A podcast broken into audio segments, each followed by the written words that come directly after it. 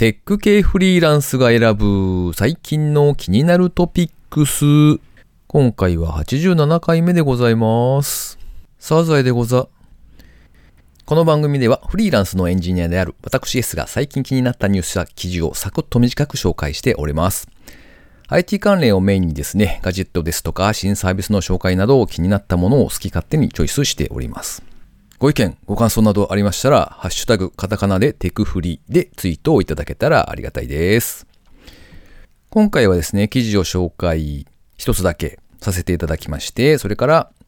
梶沼さんへのインタビュー4回目をお届けしたいと思っております。では今回紹介する記事は、業界初、人から読みたい本を探せるソーシャルリーディングアプリ、リードハブがリリース。リードハブ株式会社さんのプレスリリースですね。10月の17日に読書をもっと面白くする実名ソーシャルリーディングアプリ、リードハブを正式リリース。リードは読むですね。ハブは、あの、なんかいろいろつなげるあのハブですね。ヘビじゃないですね。リードハブでは人に本の情報を紐付け、人を軸に本を見つけることが可能なんだそうです。アプリとしてはですね、iOS 版が先行公開されまして、Android 版、それから Web 版が今年、まあ年度内ですね、に公開の予定となっているそうです。特徴としましてはいくつかありましてですね、1、人を軸にして本を探せる。人に基づいた本の情報が集まるので、人が紹介する本というのを知ることができるんだそうです。2、プロフェッショナルがおすすめ本を紹介しているインタビュー記事を毎週更新してくれるんだそうですね。それから3、読書管理がアプリ一つで簡単になると。気になる本ですとか読み終わった本の記録をアプリ上の本棚で保存できるんだそうです。そして4、積極的にアウトプットすることで学びを深められる。5、本を通して学ぶ人たちとつながることができる。といった特徴があるそうです。出版業界が厳しいぜ、みたいな話はよく聞きますが、まあでもですね、本を読みたいっていうニーズはやっぱりなくならないと思うので、えー、問題はですね、この本めっちゃ良かったっていう、そういう痺れるような出会いというのがですね、めっちゃ確率が低いんですよね。なので、えーそういう本の出会いというかですね、そういったきっかけになるようなサービスになったら嬉しいな、なんていうふうに期待しております。まあちょっと、僕自身は Android しか持ってないので、まだまだ使えるの先になりそうなんですが、なんか資金調達的なところもですね、なんか進んでいるっぽいので、結構期待しております。それからですね、あの、本関連でいきますと、少し前にあの、本の要約サイトとして有名なフライヤーさんというサイトがありまして、そちらの記事が2つほど何か出てたので、そちらもですね、ショーノートの方に紹介しておきます。CNET Japan さんと、それからダイヤモンドオンラインのサイトで紹介されていた記事ですね。興味のある方は見ていただけたらと思います。それでは、梶沼さんへのインタビュー4回目をお届けしますので、お楽しみください。はい、今回も梶沼さんにゲストとして登場いただいております。梶沼さんよろしくお願いします。よろしくお願いします。えーと、今回は今後のお話を聞けたらなと思うんですが、あの、今って何に一番力を入れていらっしゃるんですか？難しい質問ですね。並行していくつかやっていらっしゃる感じですもんね。そうですね。これ、えっと、多分この後も、その、うまくいかない、やり方を変えない限りは基本的に何かにめちゃくちゃ注力するっていうのはないと思っていて、なんか同時に人との縁を大切にしながらなんとなくこう、たまたま出会った出来事とか人とかとプロジェクトをやって、ちょっと試してみて、うまくいきそうだったらなんか頑張るみたいな感じのものを、ポートフォリオみたいなのをいろいろやっていくんだろうなと思うんで、結局多分分かりづらい人のまんまなのかなと思うんですけど。なるほどね。おーじゃあ、何かこう、こ、ここへ、この状態になるんだっていう、こう、野望的なものは特にはなくてっていうことですか？全然ないですあね。ーただ、なんかこういう状態だと楽しいなっていうゴールはうん。あって、はい。あとは秋っぽく、秋っぽい状態を続けていけるといいなというか、うん。その秋が飽きたな、じゃあ飽きないようにしたらどうしたらいいんだろう、ああ、楽しいな、また飽きたなとかっていうのを素直に続けていけるといいなとは思ってますけどねへ。ーその続けていけるというか、例えば僕が自分で考えたときに、だいぶ不安になる気がするんですよね。その一つプロジェクトが終わって、じゃあ次どうすっかなとか、もしくは何かに飽きちゃったなって感じたときに、でも次ってなんか仕事あるのかなとかって、そうそですのあたりは全然心配ない感じですかね。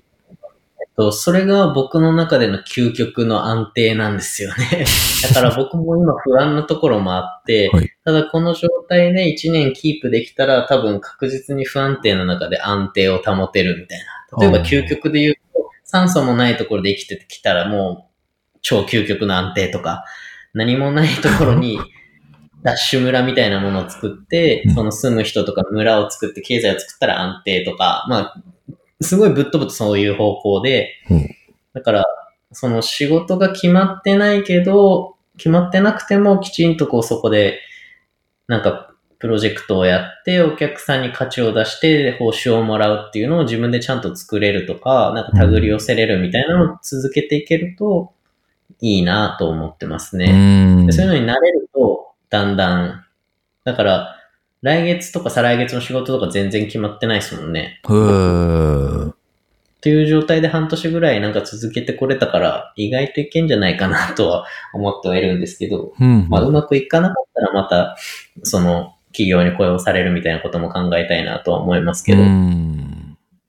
ちなみに一つのプロジェクトとかって、期間はやっぱりバラバラなんですか？短いものもあったり？そうです。まあ開発のもので言うと、えっ、と、長くて3ヶ月とかですかね。な長くて？うん。でも、まあちょっとその後追加とかでもらうから、お仕事もらったりするんで伸びたりはしますけど、うんで、あとはそうじゃないプロジェクトとかで言うと、まあでも、半年とか1年とかやってるものもありますし、うん。そうですね。なんか、このやり方がすごく個人的にいいなと思う理由が一つあって、どれにも注力しないけど、うんでも必ずどれかに注、い絶対注力しなきゃいけないってことないんですよね。うんえっ、と、ちょっと説明すると、例えば会社員の時って、会社員の時って一つの事業に集中するじゃないですか。はでどっちもいい悪いがあるって意味でなんですけど、でも、それってもしかすると社会がそれに追いついてない時もあるかもしれないじゃないですか。うん。とか、あるいは、実はそのチャンスって1年後に来るかもしれないみたいな。うん。だからまあ細く長く続けて、誰かのとの出会いとか何かの機会に恵まれたタイミングで頑張るっていうのは、なんかすごいコスパよく、うんコスパいいっていう表現は適切かはわからないんですけど、頑張るべき時に価値を生むところだけ頑張るっていうのが選べるから、なんか、いい波たらそこに乗る。そうそうそう。だからちゃんと何でも見極めて 乗るみたいな、サーファーみたいな生活なんですよね。ただ、なんかその会社員でやるとか企業でやるとやっぱどうしてもチームで目標とかあるから僕だけ今月何かしませんとか無理じゃないですか。ああ、縛られちゃいますね。確かそういうタイミングでその与えられたリソースでしか絶対こう結果を出すためにもう手札が決まってるっていうか、うん制約条件がすごい多いんだけど、そうじゃなく自分でやって自分でこういろんな人とやってると、まあそもそもその事業をやることすら別に前提上制約条件じゃないし、今やんなくてもいいし、別の人を巻き込んでもいいかもしれないし、その製品を勝手に他の人に売ってもいいかもしれないし、とか、なんかこういろんな選択肢があるんだなってこうやっぱ外に出て思うようになりましたえね。ー話が脱線してきてるかもしれないですけいえいえど。うーん。会社にいるときはすごい一生懸命にマジでこう会社にとって一番いいゴールは何だろうとか、今のチームたちにとってハッピーな方向って何だろうかとか、お客さんにとってとかっていうのを考えてたんですけど、だからそうなるとこう、どうしてもこう視野が狭くなってたのかなと思って、一社でしか働いたことなかったので、でそこ出てみて、いろんな会社の人とプロジェクトするとやっぱ全然違うので、うん。バックグラウンドが。エンジニアでもないし、IT でもない人もいるので、そういうのはすごい自分にとってた楽しいっていうのに当てはまりますうね。ん。展望っていうところからだいぶふわっとしちゃったんですけど、じゃあいろんな人と働く、いろんな業界と働く、自分の職種を変えるとか、まあ国を変えるとかわかんないですけど、いろんなこう、飽きた時に飽きない方向の努力ってあると思うんですけど、そういうのがたくさんできるといいなっていうのが一つですね。で、さっき言ったような最終的なゴールっていうのは、なんかこう平日の昼間、ある一日の理想で言うと、平日の昼間になんかどっかでバーベキューしてて、そこに呼んだ友達と、なんかこういうことしたいよねとか、こういうことやろうと思ってんだよねっていうのがあったら、じゃあやろうぜって言ってやって、それをまあ半年とか一年続けて、それを事業売却とかの譲渡とかして、また次の何かができたら、なんかそういうのを遊びのように続けていけるといいなっていうのは、こうバクッとした状態うーん。あります。ね。なんかそこに、えっ、と、呼べるような人とか、そういう、なんていうんだ、遊びっていうか仕事なのかわかんないですけど、そういうのを続けるために必要なスキルっていうのは自分にとって、やっぱ、の得なきゃいけないものなんだろうなっていうのは、なんかバクッとは思ってますね。その、こう、いろいろと変化していける自分になるっていうあたりって、何が一は番大切になるんですか、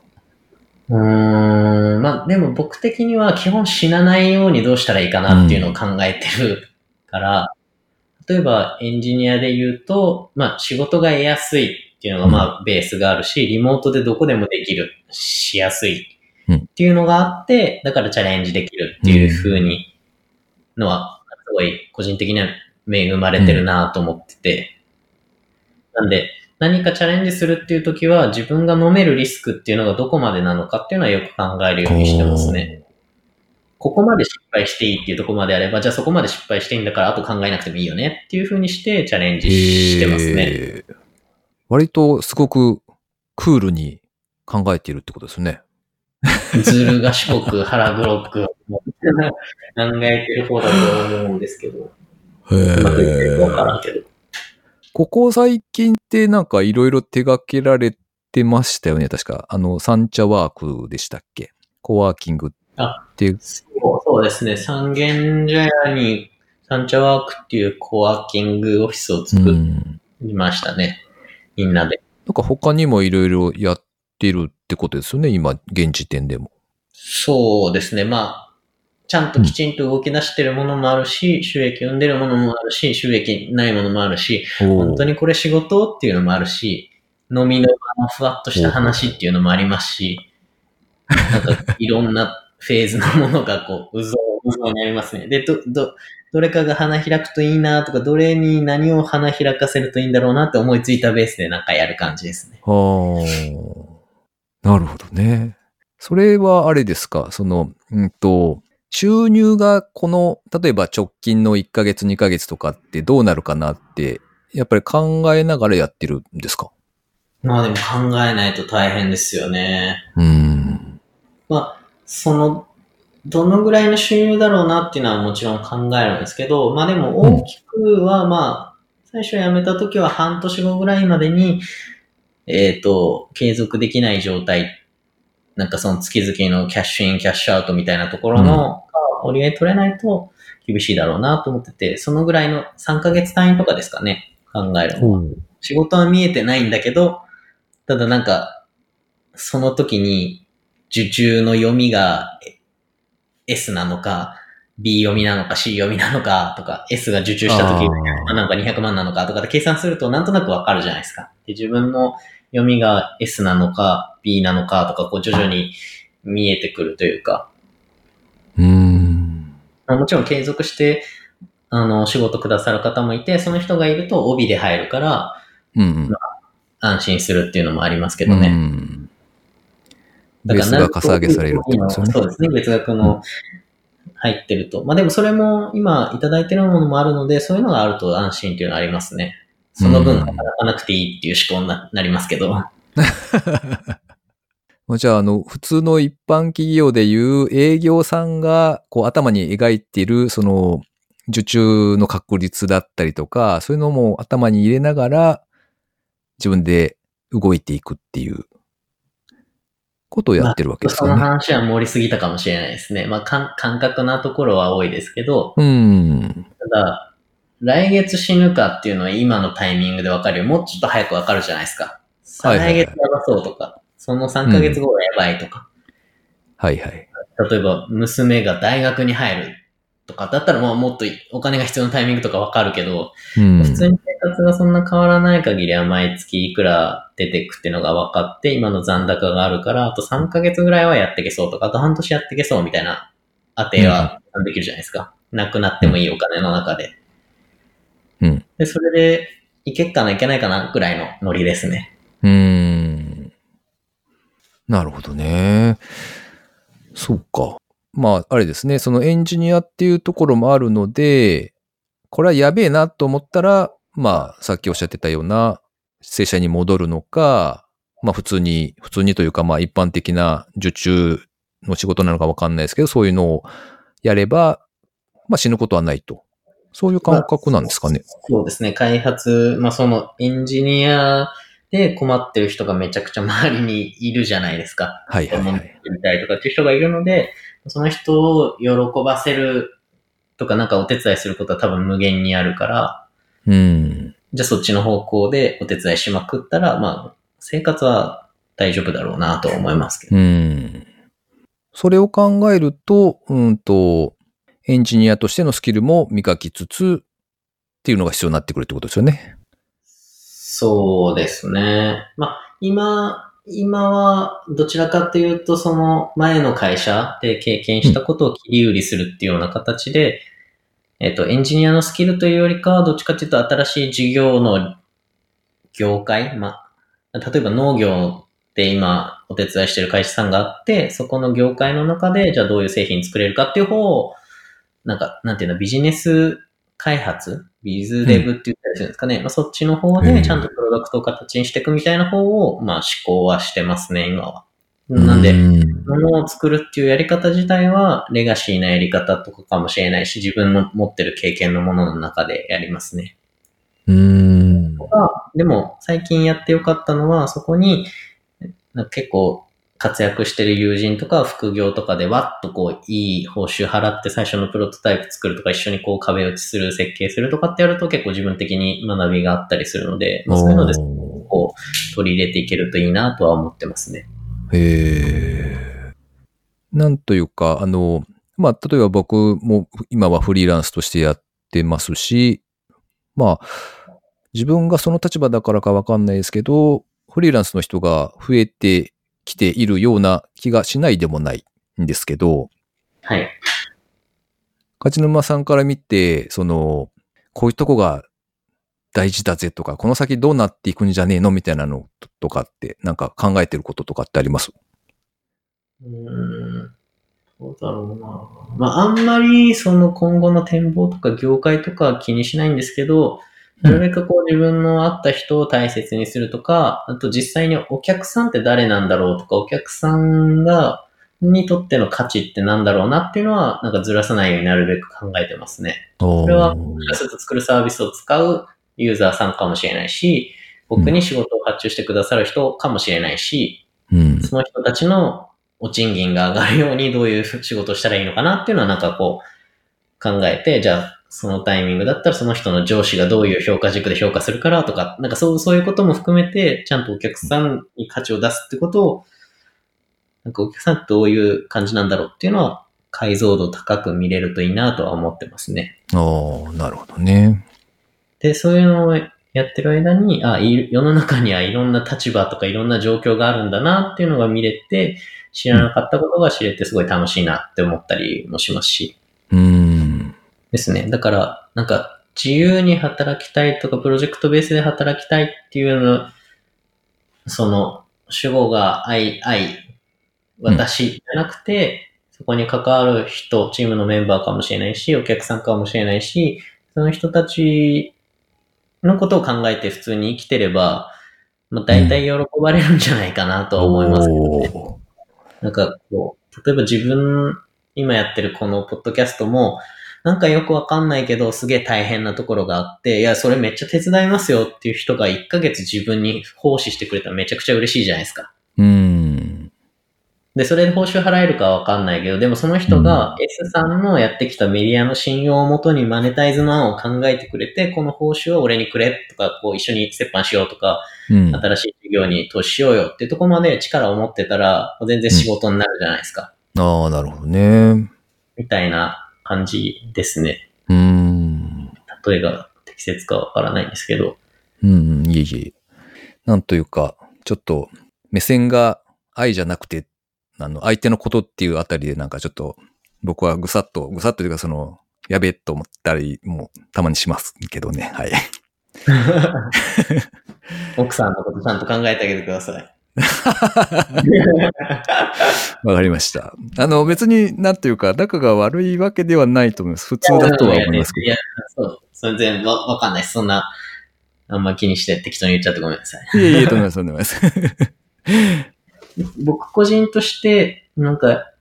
少しうん不安定な感じでもやれるなとか、例えば自分で会社をややろうかなとかっていう風なステップアップを考えたときに、なんか、やっていけそうだなと思うのは、やっぱその、世の中にはたくさん仕事があるんだなっていうことと、なんかこう縁を大切にしてきちんとその人に喜んでもらうことをでき続けれたら、えっ、と、なんかきちんとその次のプロジェクトにつながったりとかうん、継続で仕事をもらったりっていう風に世の中回ってんなと思って体感する機会があったから、うんうん。なんとかなるかなって思うようになりました。うんまあそういう風になれたっていうのはありますね。なるほどねごめんなさいする時もあるし、うんうんうんでもまあ別にごめんなさいしたからって、じゃあ、またねっていう人ってそんなにあんま意外といないし、うん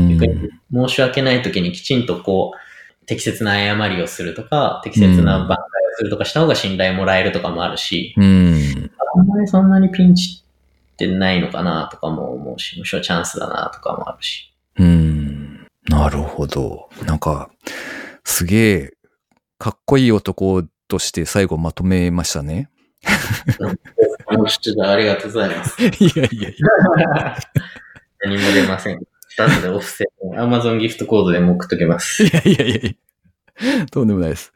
あの、なんか告知したいこととかって、せっかくなのでなんかないですか？ああ、そうですね。えっと、まあせっかくなので、まあ今、最近オープンしたその三軒茶屋にあるサンチャワークっていうコワーキングオフィスがあるので、で今、10月末とかですかね。ちょっと後でショーノートとかにリンクを貼らせていただくかもしれないですけど、ドロップインキャンペーンっていうのをやってて、えっと、1日1500円とかかな。でう、ん。お茶がついてずっと、えっと、朝9時から夕方、夜ぐらいまでずっと作業できて、うん。まあ、スタバとかね、普段作業してる人であればう、ん。すごい快適なのかな？人がそんなに混んでないので、落ち着いた雰囲気でできるので、ぜひ遊びに来て、なんか僕と雑談して、なんか一緒に楽しむきっかけがお できたらいいなと思っへてます。え、いいですね。なんか、あの、サイトを拝見したんですけど、なんというか、め珍しいですよね。えっと、これ自体は、うんと、最初に、ま あこう話すと長くなっちゃうかもしれないですけど、三軒茶屋に働く場所が欲しいよねって言った人たちがいて、うんです物件を探すのに、まあ、1年弱ぐらいかかってて、物件見つかって、じゃあやるかってなって、いろんな人がどんどんやって、必要な会社を立てたりとか、お金の借り入れしたりとか、うんクラウドファンディングをやったりとかしへて、ー自分たちで作ったんですよね。で、その中で、えっと、まあ、デザイナーの人とか建築家の人とかが、そのプロジェクトメンバーでもあるし、このオフィスを使う人でもある。で、住んでる街でもあるっていうところでみんなで作ってった感じですねあ、。そうか。地元の人たちが頑張ってる、作ったみたいなあ、そうです、そうです、感じもそうですあ。るんですね。で三軒茶屋で自営業してる人とか、会社やってる人とか、まあ、もちろん会社に勤めながら三軒茶屋に住んでる人とか、うん。あとはなんかこう、お子さんの受験勉強のところで契約してるとか、うんなんかこう、いろんな利用の仕方があって、へただえ。好きっていうところを軸にして、こう、関わってる感じの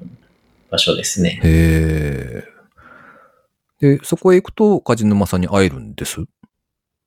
そうですね。おツイッターとかでリップもらえれば、おあの、まあ、基本はずっと作業してるので、そこで、アポとかがなければ。なるほど。じゃあ、リスナーの方で行ける方がいらっしゃれば、ぜひ、あの、人とつながるのは大切だなというのがとてもよく分かった回だと思うので。はい。ぜひ、あの、普通のリップでもクソリップでも FF があったらお願いします。またあの、梶沼さんのツイッターのアカウントもショーノートの方に載せておきますので、あの、なんかあれば声をかけてあげてください。っていう感じですかね。はい。はい。はい。梶沼さん、長い時間ありがとうございました。ありがとうございました。ということで、梶沼さんへのインタビュー4回目でした。えでは、番組にいただいたコメントを2つほど紹介させていただきます。2つとも豆ハッカーさんからいただきました。いつもありがとうございます。そして、この間のワイワイミートアップもありがとうございました。なんかちょっとお話できる時間が少なかったので、ちょっと寂しいなと思っておりますが、またぜひ飲みに行きましょうというところですね。テクフリで紹介されていたのを聞いて購入しました。入門実践サーバーサイドコトリン from フォルテさん。ブースで販売されていたやつですね。フォルテさんが書いて、今販売をされているものをご購入いただいたということで、なんかこういうのは嬉しいですね。ちょっと自分がおすすめして、それに応えて見てくれる人がいる。しかもなんかお金を払ってまでそうしてくれるというのはなんか、おおすげえ、ありがとうございますというところですね。それから、梶沼さんへのインタビュー3回目を拝聴。転職の際の奥様への説明をしっかりされていたのを聞いて、自分は果たしてこれまでちゃんと説明していただろうか、と。いつもいいよと言ってくれる妻に甘えていたこともあったなぁと反省しています。とのことでした。えこの件に関しましてはですね、僕の場合はかなりひどいことをしておりますので、コメントは差し控えさせていただきます。というところで、はい。まあでも、豆ハッカーさんのこの優しいお人柄がですね、滲んでいるコメントだななんて思って見ておりました。いつもありがとうございます。えーそれからですね、最後に個人的な近況なんぞをお話ししておりますが、えーっと、まあ、お仕事の件に関して言いますと、ようやく決まりましたよというご報告ですね。ララベルとかがややりたいなって希望は出していたんですが、まあそこは叶わずですね、ケイク PHP なんですが、まあそのあたりがちょっとずれていたりとか、あとはリモートでもない、名古屋県でまあ通勤ですな、っていう感じになったりはするんですが、まあともあれですね、頑張りますよというところですね。で、今回ですね、リモート案件を探していろんなサイトに登録したりとかやってたんですよ。なんですけど、やっぱり地方在住だと、そもそも、なんというか、鼻からフルリモートになっちゃうので、あの、先方の会社さんとかも結構不安があったりだとか、そういう感じで、そういう案件結構少ないですね、なんていうことを、大体のパターンで、こう、そう言われることが多かったですね。で、まあ途中からですね、まあリモートはいいかと、ほぼ諦めまして、名古屋のあたりで PHP、そして週4日の稼働でも OK という条件でいろんなエージェントさんとかですね、そういったところにお願いをしておりました。で、面談とかをですね、結構な回数こなしましたね、今回は。あの、せっかくだからもういろんなとこに聞いてみようと思って、記事にするつもりでですね、あの、ちょっといろんなところに当たってみるかと思ってやってみたんですが、まあ、直接お会いしたりとか、オンラインでの画像付きのミーティングとかですね、そんなことをしたりしながら、まあ、お話を聞いていただいて、ああ、わかりました。じゃあ、マッチする案件見つかったら連絡しますね、っていうふうにおっしゃっていて、で、その後、ほぼ連絡がないというか、まあそういうところが結構多かったんですけれども、今回はですね、あの、名古屋にも支店を出されているレバテックさんが、なんか、そこだけめちゃくちゃ頑張ってくれてまして、なんかすごい他との差が激しかった感じがありましたね。で、まあ金額はちょっと下がって、うーんっていう感じではあるんですけれども、まあ、ほんの字かなと思っておりますというところですね。で、まあ今回、その、いろんなとこを探したりとか、実際に、こう、サイトに結構きっちりですね、職務経歴書的な情報を全部、ちまちまともう毎回同じようなことをですね、載せて、なんでこんなめんどくさいのと思いながらですね、やって、で、なおかつ、まあ、メンターも設定してもらったりとかですね、そういうことをやりまして、で、記事に起こしましたので、まあ、ご興味がある方はですね、ぜひご覧いただけたらと思います。自分のブログの方で載せておりますが、ちょっとリンクをですね、貼ってないというか、あの、孤立した状態になっていますので、あの、ショーノートの方にですね、URL 載せておきますので、そちらから見ていただいた方が早いかと思います。えー、2つ記事がありまして、最初はあの、リモートワークを探していたので、1つ目が、リモートワーク案件の探し方、フリーランスエンジニア向けっていう記事ですね。これはまあ、あの、 Wantedly から始まり、まあいろんなリモートワークたくさんありますよっていう歌ってるような、まあ、サイトとかもいろいろあるので、そういったところを利用してどうだったかみたいな話ですね。それから二つ目がですね、地方在住のフリーランスエンジニアが効率よく案件を探す方法と、各エージェントさんを実際に利用させていただいた感想っていう長いタイトルをつけてみました。まあ、実際に登録して面談とかもやっていく中で、あの、まあ、誰もが知っているであろうメジャーサイト、メジャーなエージェントさんとかもですね、今回は利用して、実際に面接に伺って、いろいろお聞きしてですね、ほう、そうか、そうか、ということで、まあ、あの、あまりこう、なんというかですね、別に、ここはダメだとかってそういうことは書いてないので、えっ、ー、と、まあ自分の中でこう、ここが良かったなっていうのがやっぱりあるので、おすすめ順にこう並べて紹介しているみたいな感じですね。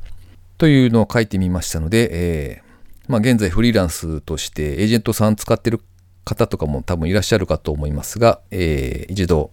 ご覧いただくと、まあ最新というか、ここ最近のお話なので、放送かそうかと思っていただけるかななんて思っております。まあ実際ですね、地方の方だと、金額いくらぐらいになるんですかみたいな突っ込んだ情報とかが欲しい方もいらっしゃるかと思いますので、えー、まあツイッターなりですね、DM いただいたりとか、で、お聞きいただければ、あの、包み隠さず、というかまあ、公の場にドンとかって出されると僕もなんとなく気まずいんですが、まああの、